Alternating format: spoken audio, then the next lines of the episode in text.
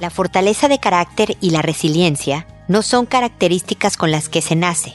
Entonces, ¿cómo se enseñan? ¿Cómo se forman? Escucha este episodio. Esto es Pregúntale a Mónica. Noviazgo, pareja, matrimonio, hijos, padres, divorcio, separación, infidelidad, suegros, amor, vida sexual. Toda relación puede tener problemas, pero todo problema tiene solución. Pregúntale a Mónica. Porque tu familia es lo más importante.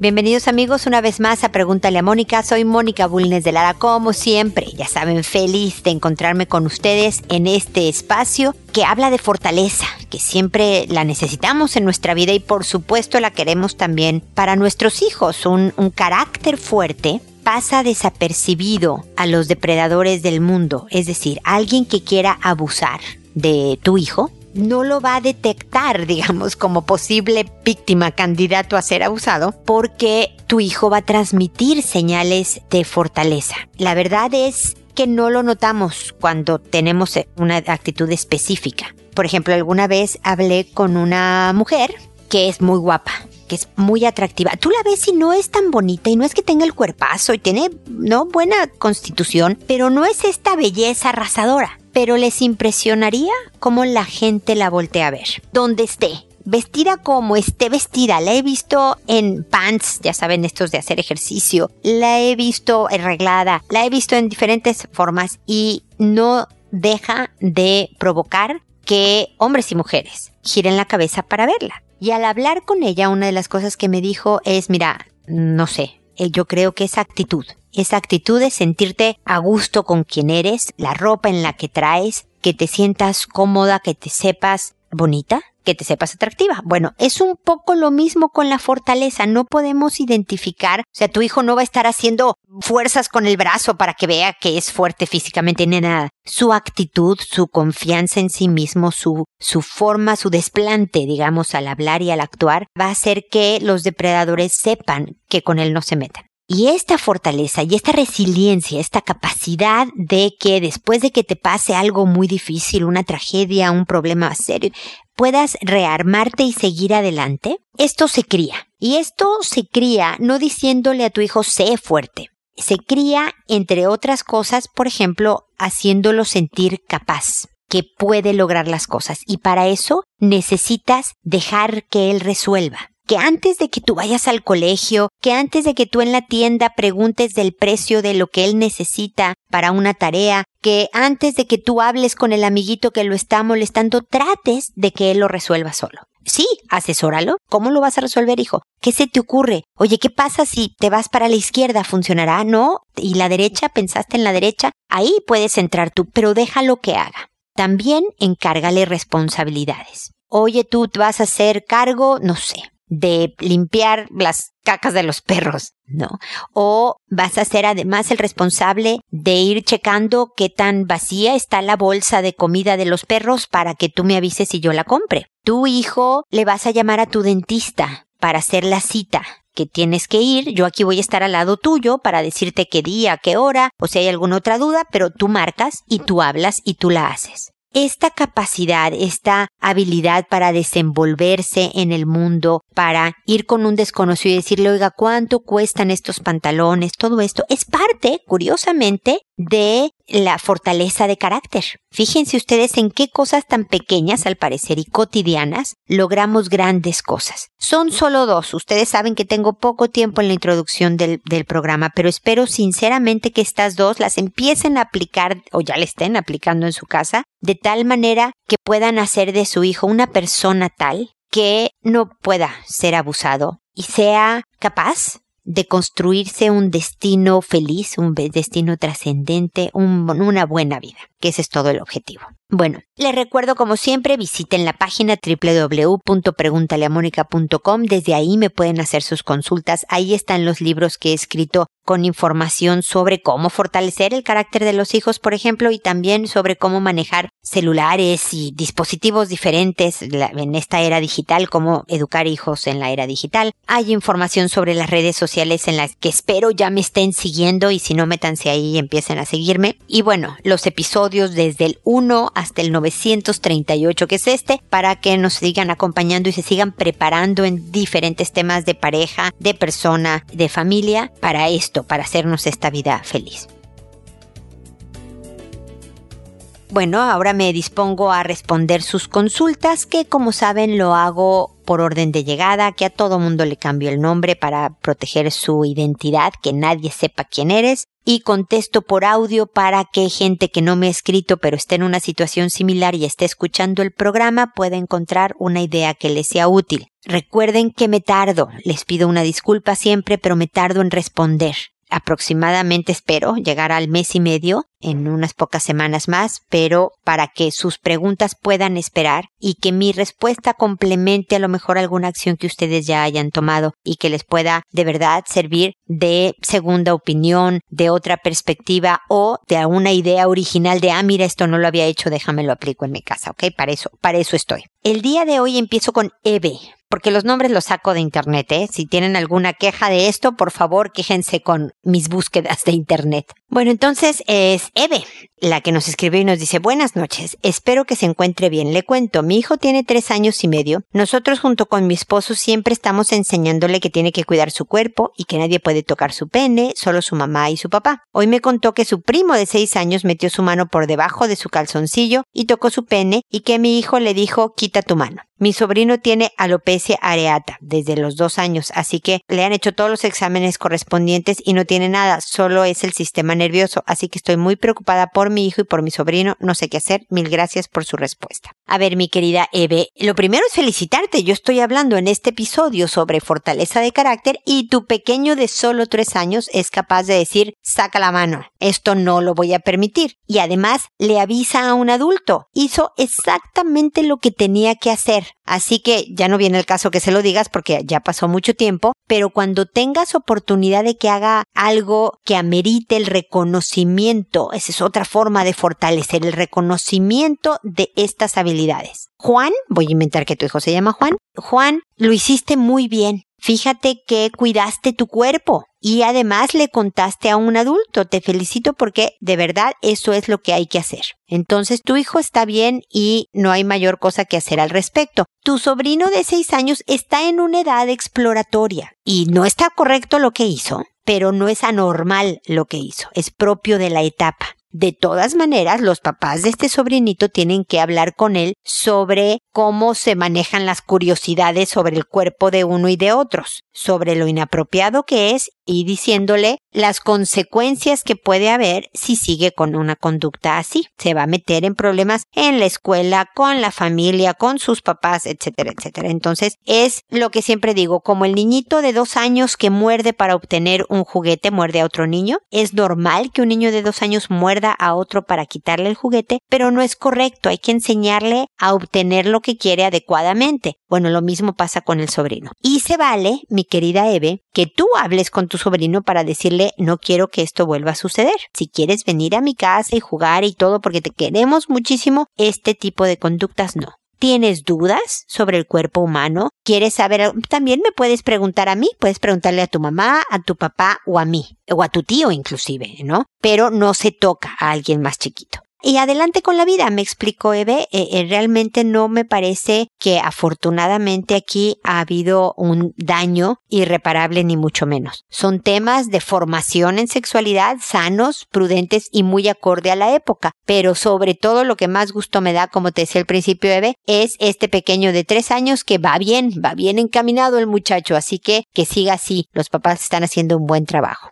Luego está Idalia, que me dice, Dios te bendiga Mónica, anoche me habló la abuela materna de mi hijo, el mayor de 13 años, diciéndome que durante su estancia de vacaciones con ella, mi hijo besó en la boca a su prima de 10 años. y a uno de sus primos varones le puso su pene en la boca y le echó líquido blanco. Esas fueron las palabras de su primo de cinco años, el cual es un niño muy hiperactivo. Estoy en shock porque yo nunca había notado conductas en mi hijo, excepto una en que mi hijo el pequeño dijo que bañándose le echó pipí en la boca. No sé qué pensar, estoy muy dolida y sobre todo no sé qué hacer. Anoche hablé con él y después de negarlo me dijo que sí lo hizo, pero que él estaba masturbándose en el baño cuando entró su primo y ahí le echó su esperma. Así lo dijo él. Dios le bendiga y espero su apoyo. Y Dalia, puedo entender el shock, incluso de la forma en que escribes el correo. Es impactante escuchar estas palabras de un niño de 13 años, de niñito de 5, del hermanito.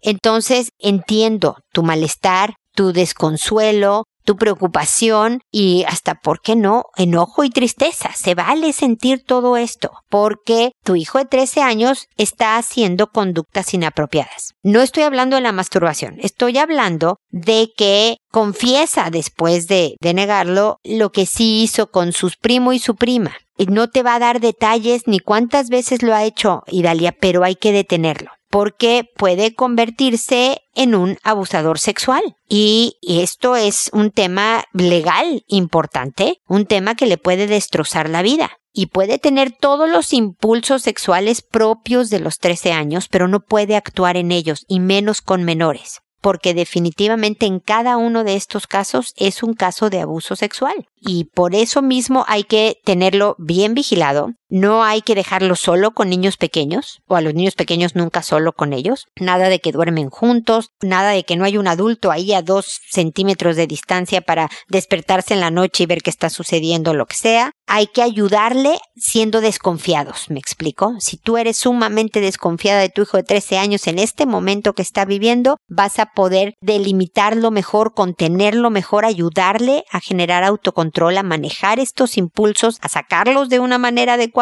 y por lo tanto ayudándole en su formación sexual. ¿Y cómo se sacan de manera adecuada? Bueno, puede masturbarse, como lo hacen muchos adolescentes, en privado, y sin que nadie cerca, porque nada de que fue ahí cuando llegó, entró en el baño el primo y justamente le, se acercó lo suficiente como para que fuera salpicado. No es un, ni siquiera un escenario posible, me explico. Entonces, puede hacer ejercicios y salir a correr y brincar, puede meterse a clase de fútbol, puedes comprarle estos sacos para patearlos, puede darse un regaderazo de agua fría, puede venir con su papá contigo a preguntar cosas que tenga curiosidad de saber sobre eh, el sexo, el cuerpo humano, lo que sea. Así sí, hijo mío, y así no. Y cuando hagas lo que no es correcto, estas van a ser las consecuencias. Y entonces, Dale, así le dejas claro todos los privilegios que va a perder al no comportarse como alguien responsable, alguien que respeta su cuerpo y el de los demás, alguien que no va a ser lo que yo mencionaba al principio, un depredador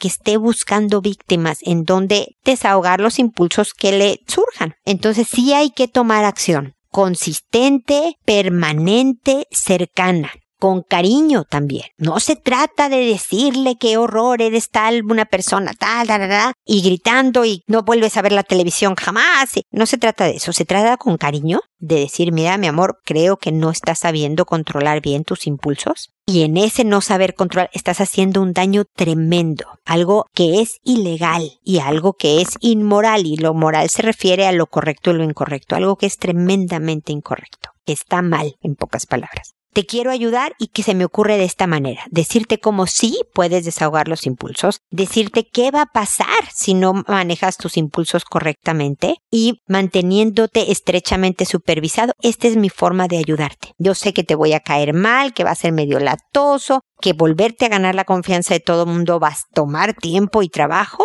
y esfuerzo, pero créeme que esto lo hago porque te quiero, porque creo que es lo mejor para ti y así son las reglas del juego, compadre, ¿no? Bienvenido a tu infierno, como yo le decía a mis hijos cuando eran más chicos, ¿no? Así va a ser la cosa y espero que poco a poco tu hijo vaya tomando control sobre sí mismo. Si crees que esto no está funcionando, a lo mejor sí se requiera de una terapia psicológica familiar, no solo que él vaya, sino en donde también tú, su papá, los adultos que tengan que ver en la crianza de tu hijo puedan asesorarse sobre el manejo más adecuado de esta impulsividad. Ok, Dalia, espero que mis comentarios e ideas te sean de utilidad y espero que sigamos en contacto. Luego está Jade que me dice, Buenas noches, Mónica. Mi marido y yo tuvimos problemas, mala actitud, irresponsabilidad, desacuerdos y nos separamos. No pasó un mes y tuvo problemas y tuvo que estar en prisión un año y medio. Durante ese tiempo me hice cargo de la niña que procreamos. No supe de su problema con la justicia hasta meses después y traté de darle ánimos, solo que él no quería recibir ayuda y no quería que yo supiera nada de él. Después él me escribía y me hablaba por teléfono. Desde que nos separamos pensé en darme tiempo para mí y para mi hija y no tener pareja por el momento. Cuando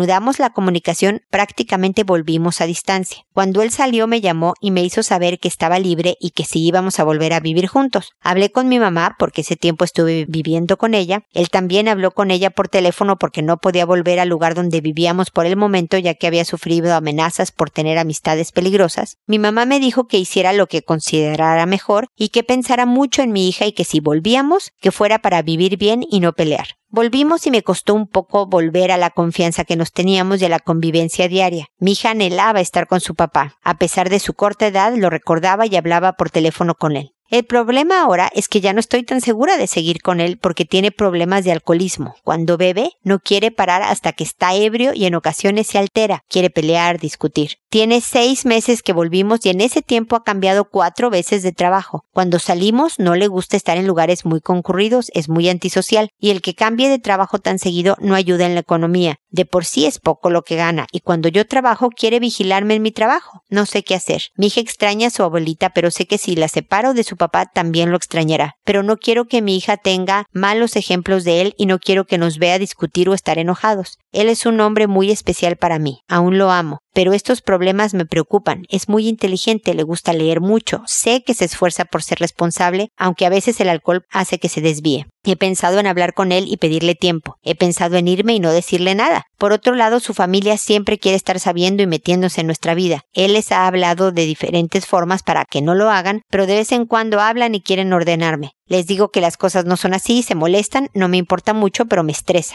Exigen y critican mucho y no son buenos ejemplos. Él viene de una familia disfuncional y cuando pienso en separarme de él, me siento mal porque se supone que es en las buenas y en las malas. Pero no quiere escuchar mis consejos. Te agradezco, Mónica, alguna orientación. A ver, mi querida Jade, se ve que tu esposo es, tiene problemas de diferentes tipos, Jade. Estuvo en la cárcel. No puede ir por a donde vive tu mamá porque lo amenazan. Tú o no has querido saber, has volteado por el otro lado información importantísima de quién es tu marido y, y del riesgo que las cosas que hizo para estar en la cárcel, las cosas que hizo para recibir amenazas, todo ese contexto, cómo le puede impactar a la vida de tu hija y la tuya. Y además, súmale que tiene un problema de adicción, es alcohólico. Porque si me dices, mira, no le gustan los lugares concurridos, no le gusta salir tanto, es medio antisocial, eso es de personalidad y eso sí es de, perdóname, mi querida Jade, esto es quien es tu marido y aprendan a convivir con estas características, saliendo en algunas ocasiones que él conceda estas cosas y tú quedándote en casa en otras ocasiones concediendo tú.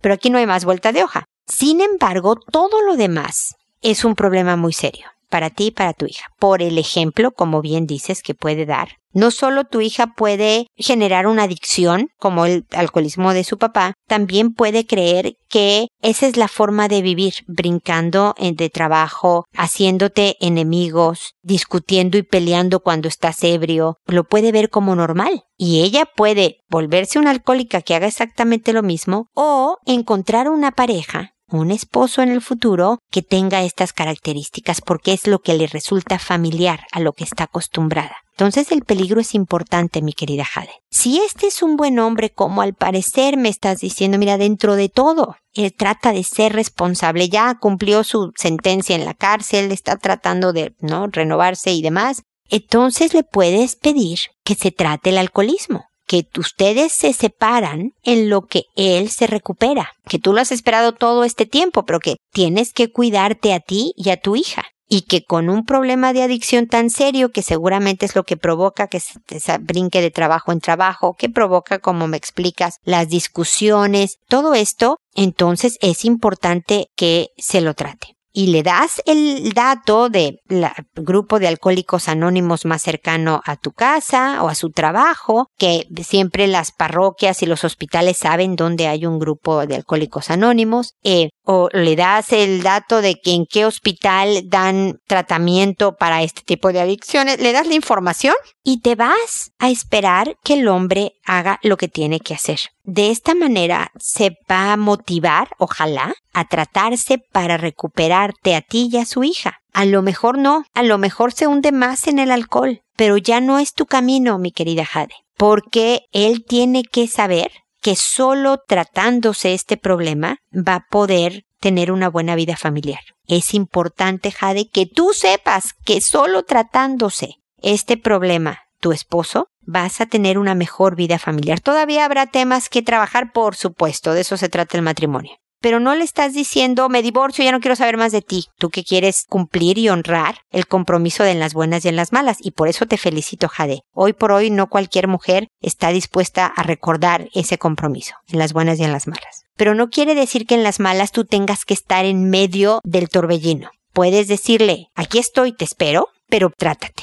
No puedo estar en la casa porque le hace daño a tu hija, me hace daño a mí. Espero que estos comentarios no son fáciles. Jade, aquí estamos viendo el mal menor, porque como bien me dices, tu hija extraña a su abuelita y si te sales de tu casa va a extrañar a su papá. Aquí va a haber problemas de, de integración de hogar. Va a tener un impacto en la vida de tu hija, definitivamente. Pero estamos tratando de encontrar la mejor solución dentro de un escenario bastante difícil. Entonces piénsalo, ojalá te sirvan mis comentarios y ojalá sigamos en contacto. Ahora es el turno de Cali, que me dice, hola, buenas tardes, quisiera ver si me podría ayudar a resolver unas dudas que tengo. Lo que pasa es que tengo dos hijos, una niña de 5 y un niño de 4 años. En estos últimos días, el niño ha tenido comportamientos muy raros. Le ha dado por tocarle a su hermana los genitales. No sé a qué se deba si antes no lo hacía. Mira, Cali, los hijos cuando van avanzando en sus etapas de desarrollo, van cambiando sus conductas, ¿no? Por ejemplo, una de las más drásticas es cuando tú tienes estos hijitos de 5 y 4 años que corren a tus brazos cuando vas por ellos al kinder, ¿no? Y todavía a los 7 y a los 9 incluso eres su máximo. Y luego llegan a los 13 y ya no te hablan tanto y ya medio no quieren estar contigo y ya a veces hasta parece que les caes mal y ves, Esa es parte de convertirse en adolescentes. Entonces, eh, los hijos siempre van a hacer cosas que antes no hacían como parte de su crecimiento y formación. Y nosotros nos toca ir dirigiendo esta conducta hacia un manejo adecuado. ¿no? Para que puedan hacerse una buena vida. Cuando el hijo en su desarrollo, por ejemplo, el adolescente, se tome un trago a los 15, pues vas a tener que tomar medidas para evitar que tenga problemas de alcohol o que me explico porque es un menor de edad y le hace daño, bla, bla, bla. Entonces, y me vas a decir, oye, pero antes no tomaba y ahora ya toma. Pues sí, es parte de la experimentación de la adolescencia. Lo mismo te digo, el mayor es parte de la etapa tener ciertas curiosidades sexuales y como me oíste responder antes, una cosa es que sea normal y otra cosa es que sea correcta hacerla. Su forma de satisfacer su curiosidad debe de encaminarse hacia el lado correcto. Y entonces una, como mamá, y bueno, si fueras papá te lo diría también, pero me está escribiendo una mamá, se dedica a hablar con los hijos y a decirles que sí y que no, cómo sí y cómo no, y qué pasa cuando hacen sí y qué pasa cuando hacen no. Si tu hijo adecuadamente viene y te pregunta algo, no sé, sobre el cuerpo humano, o sobre los besos que se dan, ¿no? Las parejas, o le puedes decir, oye, qué bien lo manejaste, fíjate que me parece muy bien que estés viendo este, eh, este tema que te da curiosidad preguntándome a mí. Entonces refuerzas esto como, este es un camino correcto y tu hijo va a decir, ah, ok, perfecto, me gano la aprobación de mi mamá cuando hago este tipo de conductas. Y créeme, a la edad de tus hijos, están, y muchos años después, incluso en la adolescencia, los hijos, de hecho hasta la vida adulta, seguimos buscando la aprobación de nuestros papás. Entonces, ese es el mejor reforzamiento positivo, el que noten lo que sí hacen bien sus hijos. Si ustedes quieren que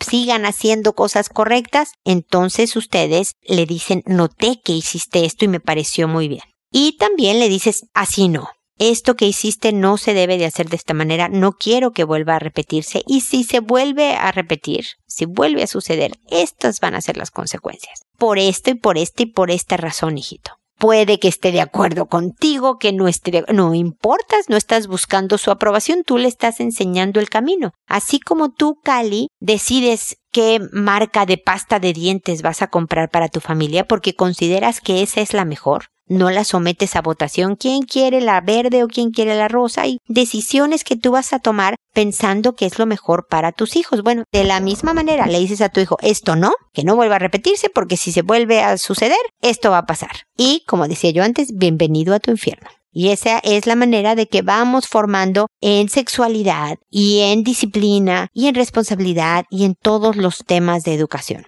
Agradezco tu pregunta porque es un poco más general y eso me permite hablar de educación de hijos en general y siempre creo que es pertinente. Así que gracias Cali, espero que sigamos en contacto. Ahora es el turno de Laura que nos dice gracias, gracias. Hola Moni, no sé si es porque me lo has dicho muchas veces, de diferentes formas, no sé si fue de tanto insistir, no sé si fue como me lo dijiste, pero en tu última respuesta mi cerebro hizo clic. Me dijiste que me casé con mi mamá y me hablaste de aceptar y wow, desde ese día todo cambió. Entendí el por qué pasa lo que pasa con mi mamá, con mi esposo, con mi hermana, con mis amigos, todo. Tal vez no soy el problema al 100%, pero me decidí a ser gran parte de la solución. Ya me comunico con mi mamá y cada vez que no me responde y le quiero hablar, respiro y digo, Dale su tiempo y espacio, no insistas. Y al poco rato me escribe. Con mi esposo todo va de maravilla. Y no digo que no nos molestemos, pero ya no nos enojamos. Como sé que interrumpo al platicar, me muerdo la lengua, literal, y la suelto cuando él deja de hablar. Me sigue fallando un poco, pero poco a poco lo voy a dominar. Estamos tan bien que ya vamos a buscar tener otro hijo. Ya ahí. Gracias, Mónica, gracias. No, gracias, Moni, me dice.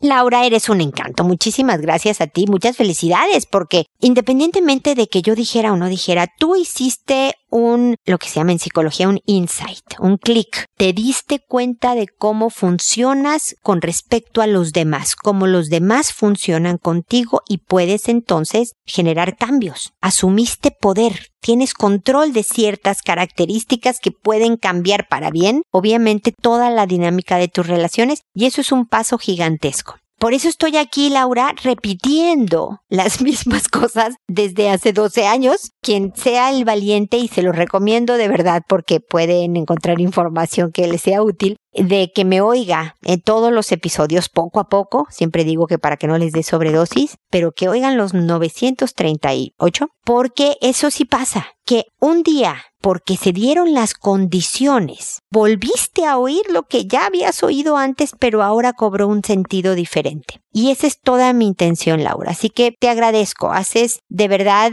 que lo que trato de hacer tenga un propósito y una utilidad. Me da mucho gusto. Yo sé que este es un buen día, Laura, y me escribes con toda la emoción de este buen día y hay que gozarlo. Es posible que a la hora que recibas mis comentarios ya no está siendo tan buen día y no sé, te peleaste con tu mamá o discutiste con tu marido y, y demás. Pero esto es la vida tener buenos días en donde todo funciona maravillosamente y días que tienes menos paciencia, menos tolerancia y, te falla y vuelves a los patrones de antes y pero no hay que perder de vista hacia dónde vas. Disfruta el camino porque eso es, siempre digo yo, es parte de la diversión.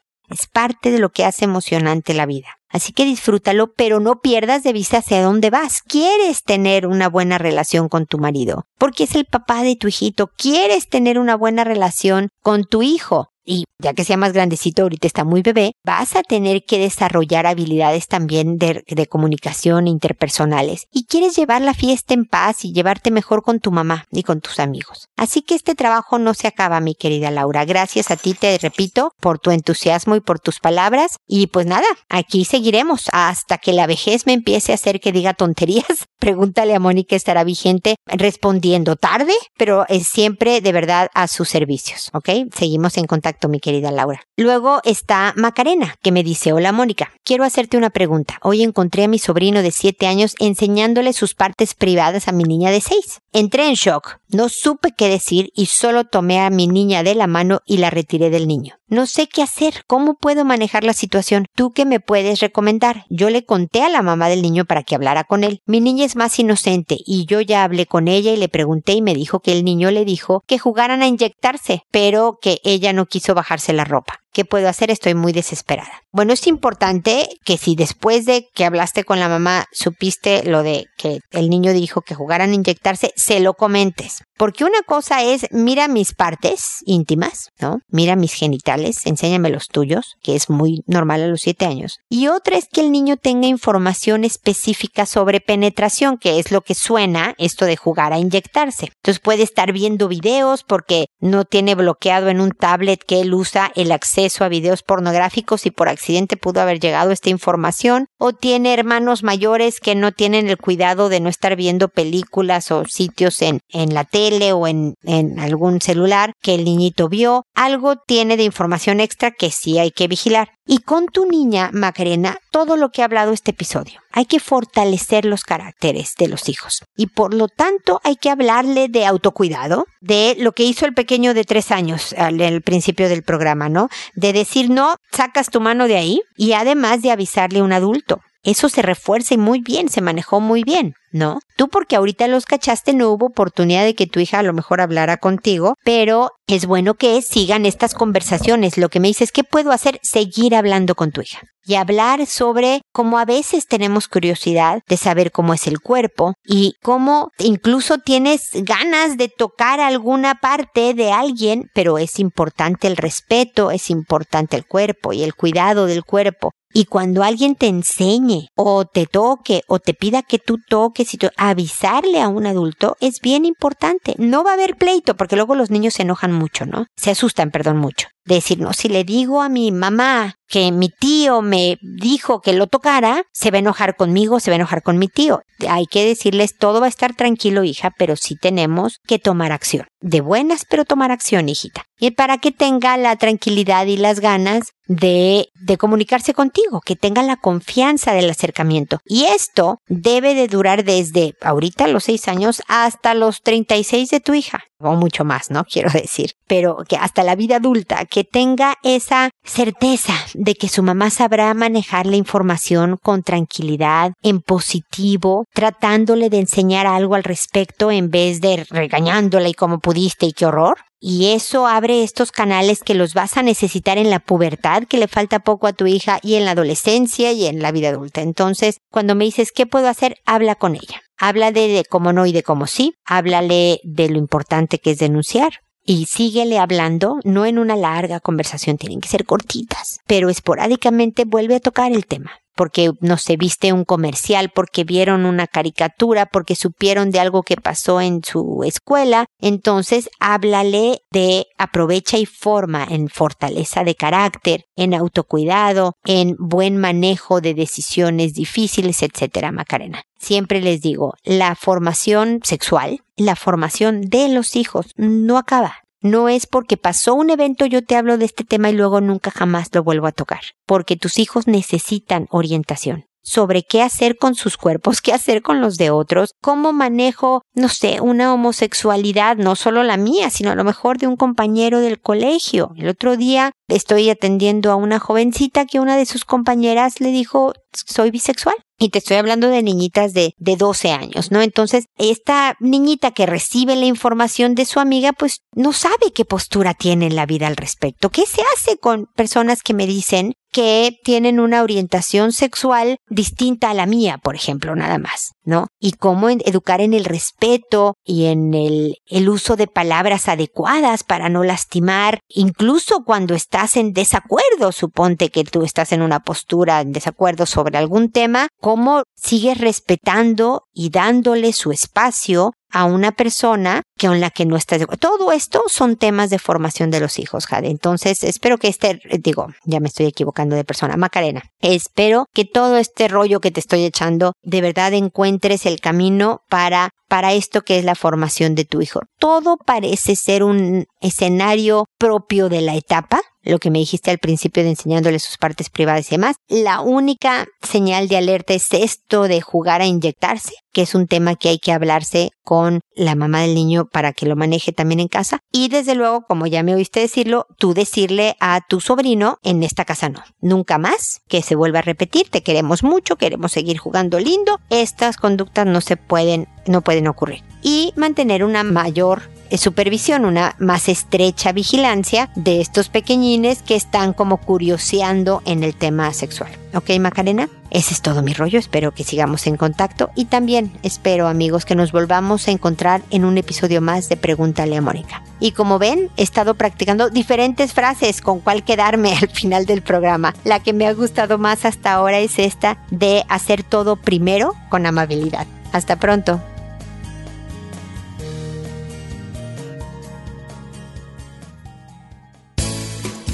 ¿Problemas en tus relaciones? No te preocupes, manda tu caso, juntos encontraremos la solución. www.preguntaleamónica.com Recuerda que tu familia es lo más importante.